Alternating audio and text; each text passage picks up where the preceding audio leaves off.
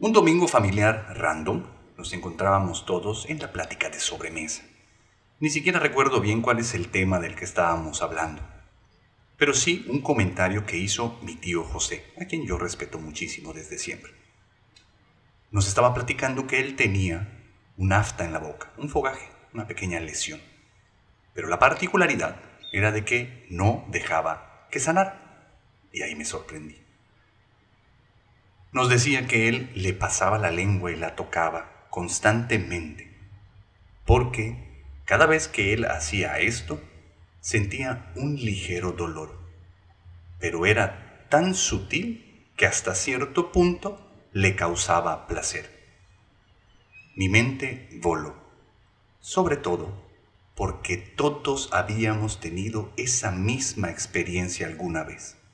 Y comencé a preguntarme al respecto de la relación que pudiera haber entre el placer y el sufrimiento. Y de eso quisiera hablar el día de hoy. Mi nombre es Carlos Cervera. Este es tu podcast espiritual de cabecera Caída Libre. Temporada 2, capítulo 20. Bienvenidos.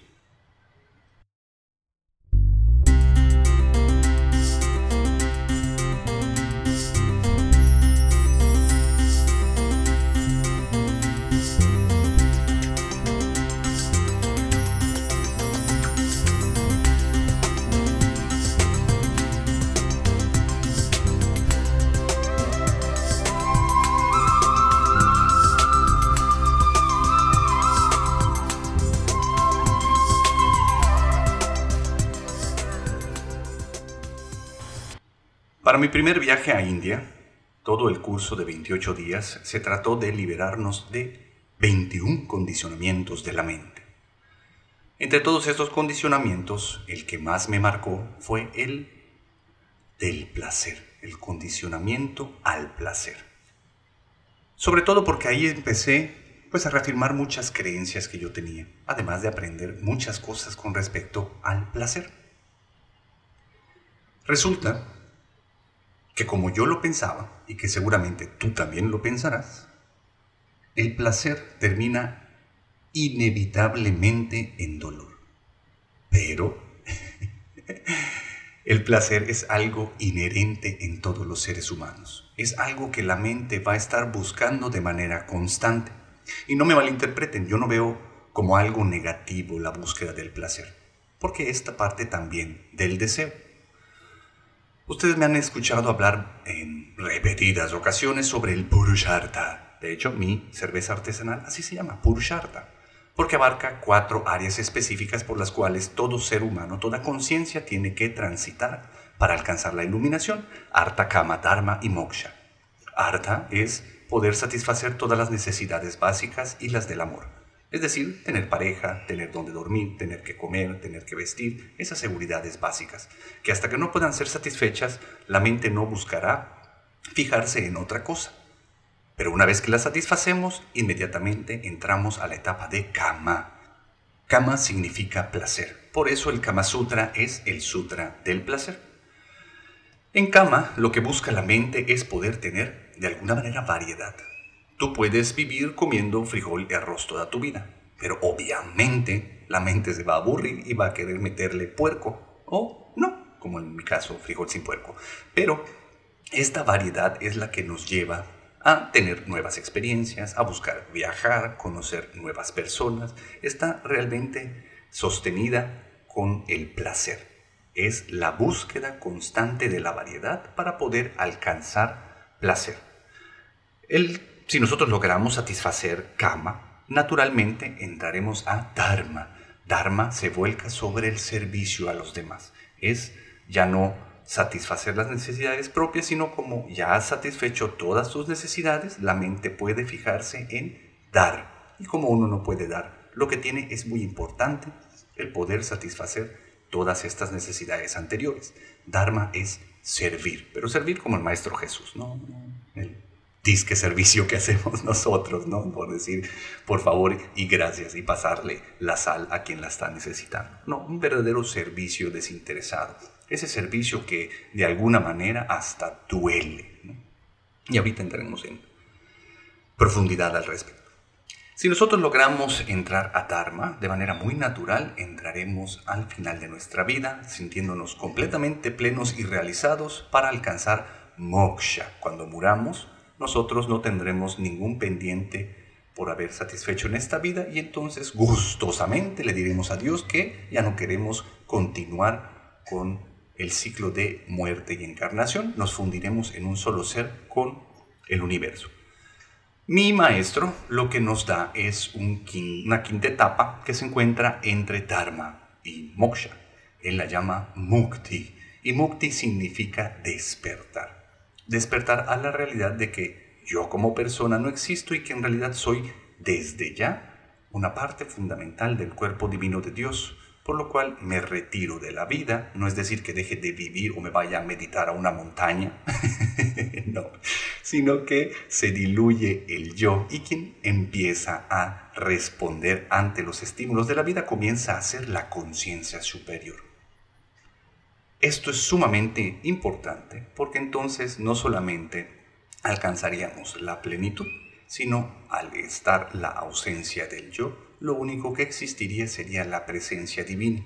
Imagínense poder impactar a las demás personas desde ahí, que sea la presencia divina quien se relacione con tus relaciones, quien trabaje en tu trabajo, quien eh, viva tu vida. Sería Sat Chit y Ananda, existencia, conciencia y dicha constante. Iríamos de respuesta extraordinaria en respuesta extraordinaria. Sería la pura gozadera.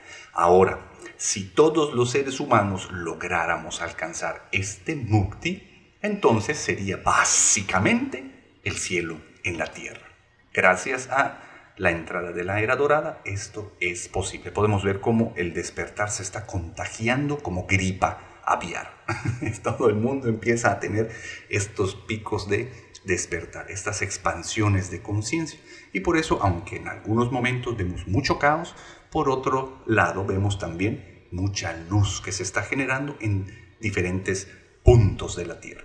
Pronto estará de lleno la era dorada y viviremos el cielo en la Tierra. Así lo creo, lo quiero creer y lo siento. Por eso es tan importante entonces el placer. Viene de el deseo. El Buda deseaba dejar de sufrir y ese deseo tan profundo lo llevó a la iluminación. Entonces todos los deseos que tú tienes definitivamente son importantes y satisfacerlos son el camino corto para alcanzar la iluminación. ¿Cuál es el problema con este asunto? Que el deseo puede volcarse hacia la búsqueda del placer. El placer no aumenta. Aunque nosotros estemos buscando constantemente acceder al placer, lo que pasa con la mente, que vuelve todo viejo y aburrido, hace que nuestras experiencias se vuelvan muertas, entonces no nos sepan igual. La cantidad de placer que voy a ir obteniendo con las mismas experiencias va a irse diluyendo, va a sentirse menor, por culpa de la mente. Entonces, para poder obtener la misma cantidad de placer, se necesitará de más y más esfuerzo cada vez. Entonces seguimos centrándonos en nosotros mismos, en nuestra búsqueda de placer, la cual va a ser más complicado de conseguir con el tiempo y nos quedaremos atorados en cama, porque cama nunca se verá satisfecha. Entonces nos cortamos la oportunidad de poder servir a los demás, de entrar al Dharma y olvídate de la capacidad de despertar para que cuando llegue el moksha te unas con una divinidad. Entonces nos podemos encontrar en el ciclo de la muerte y encarnación por muchísimas, muchísimas otras vidas que estarán por venir. Esto es muy triste, porque al final de cuentas, el motivo por el cual estamos en esta vida precisamente es volver a fundirnos en un solo ser con Dios. El placer es servirse a uno mismo. Y ahí está el meollo del asunto. Cada vez que nosotros estamos queriendo alcanzar placer, en realidad lo que estamos buscando es servirnos. Es un acto sumamente egoísta. Incluso cuando tiene que ver con el sexo. El sexo, básicamente, aunque depende de varias personas, bueno, cuando se refiere a compartir el sexo, siempre estamos muy centrados en la búsqueda del placer personal. Y no importa si lo que tú quieres es que tu pareja sea quien tenga primero el orgasmo o segundo el orgasmo, o si te importe mucho o poco. Siempre tiene que ver con tu propia eh, recolección de placer. El hecho de que la otra persona sienta placer básicamente también te da placer. Osho habla muy bonito sobre el sexo en este sentido. Él habla del tantra y cómo el tantra lo que busca no solo es eh, la obtención del orgasmo sino también el poder estar de manera muy consciente en el acto previo al orgasmo y posterior al orgasmo, que sea una experiencia compartida. Pero, además de esto, hay otro nivel al cual el sexo puede alcanzar, y este tiene que ver con ocupar el lugar del espectador. Osho lo que dice es que si estás con tu pareja, no sean dos personas teniendo sexo, sino cuatro. ¿Y cómo es esto? Una horchata. No, lo que tiene que ver con esto es que en realidad si tú desde el inicio con el eh, juego previo, por ejemplo, te pones en la posición del observador y comienzas a atestiguar todo lo que está sucediendo de manera automática, ahí estás tú observándote al otro tú teniendo sexo. Si tu pareja hace exactamente lo mismo, entonces serían cuatro personas. Si no hubiera ninguna identificación con ese acto, el acto trascendería de ser una búsqueda del placer a convertirse en una práctica meditativa. Y el ser meditador es buscar ser feliz, estar presente mientras la vida se va desarrollando. Por eso mucha gente busca eh, satisfacer las necesidades carnales con la masturbación. La masturbación, uno de mis padrinos en doble A decía que era el acto más egoísta del mundo porque tienes control completo sobre todo. Puedes anticipar o alargar el orgasmo. Puedes hacerlo tan largo o tan corto como tú quieras. Puedes alcanzarlo tan rápido o tan lento como tú quieras. Todo el control está sobre ti, supuestamente. Lo que busca ahí el ego es reafirmar la existencia. ¿Por qué eh, optamos tanto por la masturbación? Y que quede claro, yo no estoy en contra ni a favor de nada de esto. Simplemente lo estoy contando como si fuera un juglar. Eso lo dejo a tu propia decisión. Cada quien puede hacer con su culo un papalote. El caso es que busca eh, el ego reafirmar la existencia con una supuesta capacidad de controlar, pero llegar a disfrutar del sexo de manera muy personal puede ser algo también que te lleve a la iluminación, aunque sea por medio de la masturbación si tú también pudieses alcanzar este lugar del observador sin importar lo que esté sucediendo, entonces también se convertiría en un acto meditativo. Pero la mayoría de las personas optan por la masturbación no solo porque es más rápido, más sencillo y está al alcance de todos cuando querramos y donde querramos. Por eso hay gente que de repente termina masturbándose en la combi o como el de suavemente en el avión, terminando haciendo conductas definitivamente, pues, fuera de lo aceptado socialmente. Cada quien tendrá su manera de justificarlo, pero en realidad yo creo que es puro encubrimiento. Esto lo hacen porque, a final de cuentas, las relaciones se vuelven algo sumamente complicado. Pero Sri Bhagavan dice que la vida son relaciones. Por lo tanto, tienes que estar relacionándote con todo lo que está en tu vida, no solo con las cosas y los eventos, sino también, muy importante, con las personas, que a final de cuentas no son más que otro tú experimentando otras cosas para la expansión de tu propia conciencia, del cuerpo divino de Dios. Cuando las relaciones se vuelven muy complicadas, cuando el relacionarse es complicado, entonces optamos por alejarnos de nuevas relaciones y nos ensimismamos aún más. O también accedemos a otro tipo de eh, modernidades, y aquí empieza mi lado muy viejo, y accedemos a aplicaciones de citas rápidas como Tinder, como no sé cuáles hayan, la verdad, no me he puesto a investigar al respecto, que básicamente se convierten en un buffet por el cual la mente en total control comienza a filtrar qué es lo que pudiese o no ser bueno para ella.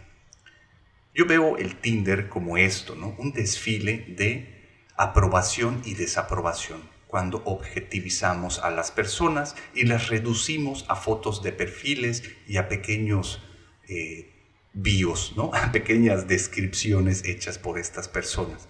La mente inmediatamente juzga a todas esas personas y darles ni siquiera la menor oportunidad de poder conocerlas un poquito más a profundidad buscando por sobre todo la satisfacción propia.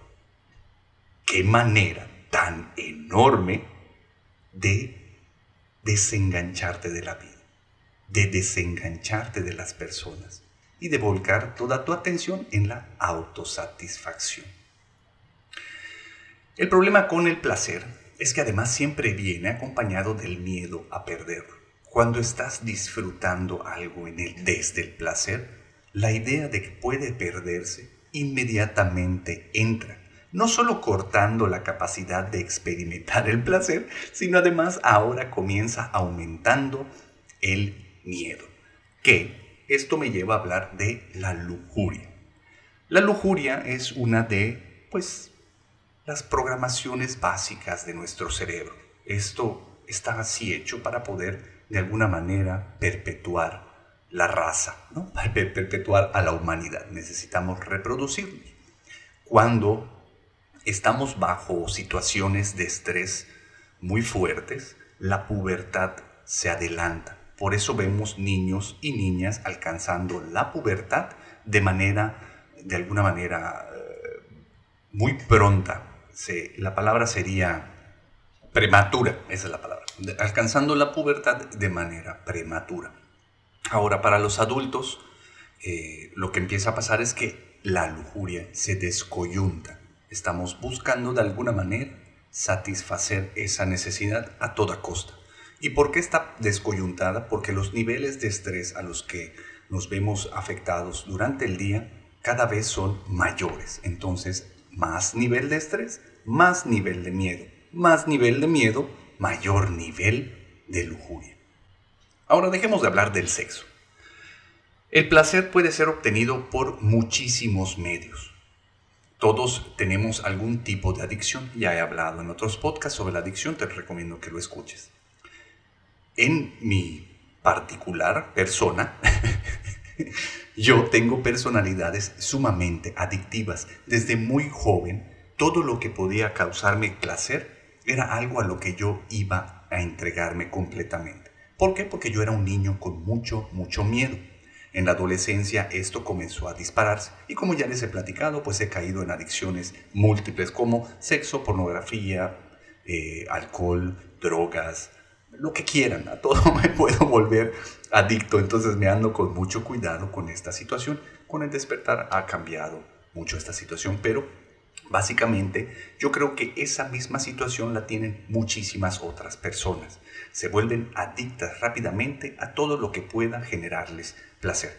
Ya vimos que el placer siempre va a necesitar de más esfuerzo para poder alcanzarlo. Entonces muchas, muchas personas se están atorando en cama porque la oferta para poder alcanzar el placer también cada día es mayor entre la tecnología, los avances en la medicina, los avances en todo lo que quieras con respecto a esta humanidad. Ahora, ¿y cómo le hacemos chino para seguir viviendo y disfrutando la vida si el placer me va a traer sufrimiento? Bueno, mis maestros nos hablan de otro punto de vista, de otra eh, salida, de otra manera de poder experimentar la vida y que no tiene que ver con el placer. Sri Bhagavan nos habla de la dicha, sentir dicha con las experiencias de la vida. La diferencia entre la dicha y el placer es que el placer necesita un motivo. Por ejemplo, una historia de la mente. Cuando nosotros eh, planeamos alcanzar placer, por ejemplo, me voy a comer un kilo de chocolates o uno, me voy a comer un chocolate. La mente te pinta una historia de cómo va a ser esta experiencia y cómo se va a sentir incluso. Pero todos hemos estado en la situación de que cuando experimentamos o cuando nos vemos en la tarea de vivir eso que habíamos planeado, las expectativas nunca son alcanzadas porque la historia de la mente siempre es falsa. Lo mismo pasa cuando la gente pone cuernos. La idea de que esta aventura va a ser de esta y esta otra manera y la sensación que voy a tener va a ser esta y entonces va a pasar esto y después me voy a sentir así y va a ser y todo es increíble porque como decía Kafka, somos los héroes de nuestras propias historias mentales a la hora de realmente vernos en la vida haciendo esa experiencia pues entre lo que la mente había creado y lo que verdaderamente es, hay una enorme eh, disparidad. Es muy diferente a como la mente lo había planeado.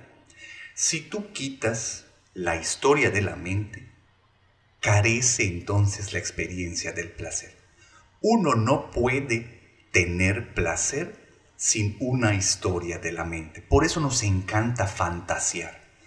Y eh, el fantasear básicamente es estar fuera del aquí y el ahora, porque la fantasía sucede en un tiempo fuera del aquí y del ahora. Sucede en un lugar con personas, situaciones, todas fuera de la realidad. Y mientras yo me encuentre fantaseando, la vida continuará sucediendo. Entonces puedo pasarme si de repente durante el día en las cuales estoy despierto en, estado de vigilia, no sé, 12 horas. De esas 12 horas me las paso fantaseando 6.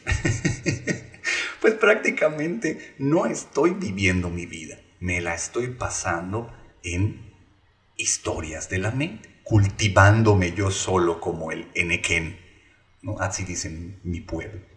Entonces lo ideal sería ya no buscar hacer las cosas y vivir la vida en el placer o la satisfacción del placer, sino realmente poder engancharme al vivir y darme cuenta cómo las experiencias, sin importar las circunstancias de esta, todas si las experimento en su totalidad, es decir, si me desapego de las historias de la mente y me permito vivirlas completamente en plenitud, sin ningún tipo de juicio o identificación con eso, lo que queda como resultado es dicha, porque todo en este plano es parte de la conciencia divina de Dios, y las tres cualidades de esta conciencia son Sat, Chit y Ananda, existencia, inteligencia eh, superior, que es la conciencia, y dicha. Entonces, la dicha básicamente no necesita una razón. La dicha es incondicional y la pudiese estar experimentando momento a momento si pudiese mantenerme en el aquí y en el ahora. Entonces, si cualquier experiencia de mi vida la tomara desde el lugar del observador, sea comer, fumar, beber, coger, lo que sea, lo hago desde la posición del espectador, yo no estuviese obteniendo placer, sino realmente estaría experimentando dicha. Y si yo estoy satisfaciendo esa necesidad de dicha, definitivamente todo mi actuar me llevaría al Dharma, al servicio. Entonces, verdaderamente, comer, fumar, tomar, coger, trabajar, platicar, reír, correr, lo que sea, estaría volcado al servicio de los demás. Ya no habríamos dos personas, sino habríamos cuatro, como dice Osho. Tu mayor debilidad puede ser tu mejor oportunidad. Entonces, a lo que yo te invito, mi lastimado amigo, es que desde la integridad interna empieces a cuestionarte todo lo que te dice la mente. Todos esos planes chingonométricos que empiezan a llegar a tu mente, en los cuales la búsqueda se centra en satisfacer el placer, pregúntale a la mente, ¿para qué quiere el placer? ¿Para qué quiere hacer lo que está haciendo? Cuando te das cuenta de que esas motivaciones no valen la pena, realmente no te van a satisfacer porque lo que estás buscando llenar es un vacío existencial, el cual no puede ni necesita ser llenado, definitivamente tu búsqueda del placer puede convertirse en la experimentación de dicha, siempre desde la integridad interna. ¿Por qué haces lo que haces? ¿Para qué lo quieres hacer? ¿Qué es lo que estás buscando de todos tus actos? De cada palabra que dices, de cada relación que concretas, de cada intento de manipulación porque las cosas sucedan como tú quieres. ¿Qué es lo que estás buscando y sobre todo de qué estás huyendo? Porque definitivamente ahí debe de estar la respuesta cuando la vida no es suficiente, cuando las experiencias no son eso, sino simplemente una búsqueda de sobrevivir desde lo más básico del cerebro, es porque estamos en estado de alerta huyendo sobre fantasmas que nos están persiguiendo, sobre supuestos que nos pueden estar poniendo en peligro. Si te frenas por un momento, te cuestionas, y ves dónde estás parado desde la integridad, pudiera ser entonces que la conciencia superior te arrope y te lleve hacia tu Dharma, a encontrar verdaderamente cuál es el fin de tu vida, alinearte a conseguirlo generando expansión, no solo en ti, sino también en todos los demás. Entonces el placer no es ni bueno ni mal, el placer ahí está la cosa es, ¿de qué te ha servido? ¿Realmente necesitas continuar satisfaciendo la necesidad del placer? ¿O ya es momento para ti de trascenderlo y empezar a experimentar la vida enganchado a ella, generando expansión, siendo Sat, Chit y Ananda? Cualquier duda que tengas, mándamela a mi correo. Yo soy arroba carloscervera.com. Hay muchísimo más para platicar sobre el tema, pero no quiero hacer largo y pesado como la cuaresma este podcast. Si quieres que continuemos platicando al respecto en el próximo podcast, házmelo saber. Lo que sí te recomiendo es que lo escuches y lo vuelvas a escuchar y lo compartas. Esa sería una muy buena manera de contribuir en tu y mi camino espiritual. Nos vemos muy pronto. Este podcast está patrocinado por Sericalqui y el señor Enrique Puerto Palomo. Gracias por escucharlo, vuelve a escucharlo y compártelo con todo el mundo. Nos vemos muy pronto. Compra mis libros e invierte en arte. Si puedes patrocinarme en Patreon, te lo agradecería mucho. Si no, pues no.